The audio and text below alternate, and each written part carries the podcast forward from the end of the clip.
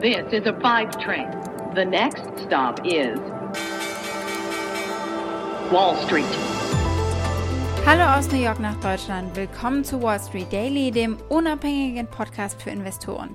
Schön, dass ihr wieder mit dabei seid. Ich bin Sophie Schimanski. Hier in den USA hat der Freitag ja erst begonnen, also schauen wir direkt mal auf den frühen Handelsmorgen. Die Sorgenfalten der Anleger sind zurück. Die US-Aktienindizes fallen von den Rekordhochs der letzten Tage, weil die Anleger sich Sorgen machen um den Verlauf der Pandemie vor allem. Präsident Biden warnte die USA vor insgesamt 100.000 Covid-Todesfällen im nächsten Monat und die Anleger wissen nicht so ganz genau, was sie mit diesen Informationen anfangen sollen und äh, wie sie entscheiden sollen, was ihr Handelsportfolio betrifft.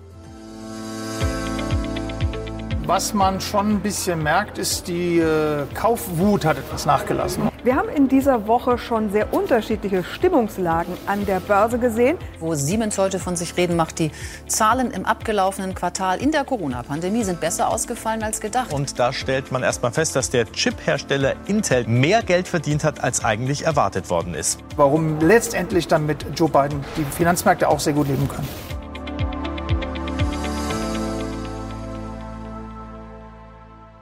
Ein kurzer Überblick äh, auf die Themen, die wir heute besprechen. Also die Virussorgen versus Biden-Euphorie nenne ich es mal und die Rolle der Notenbank in dem Ganzen gucken wir uns an. Wir schauen auf den IPO von My Theresa, da haben wir gestern schon drüber gesprochen. Jetzt also das Fazit, wie ist es gelaufen? Wir gucken auf die Quartalszahlen von Intel und von IBM und wir schauen auf neue Apple-Produkte. Unsere Aktie des Tages ist aber die eines deutschen Unternehmens, nämlich die von Siemens. Soweit die wichtigsten Themen der heutigen Ausgabe. Den gesamten Podcast hört ihr als Pioneer auf thepioneer.de oder in eurer Lieblingspodcast-App.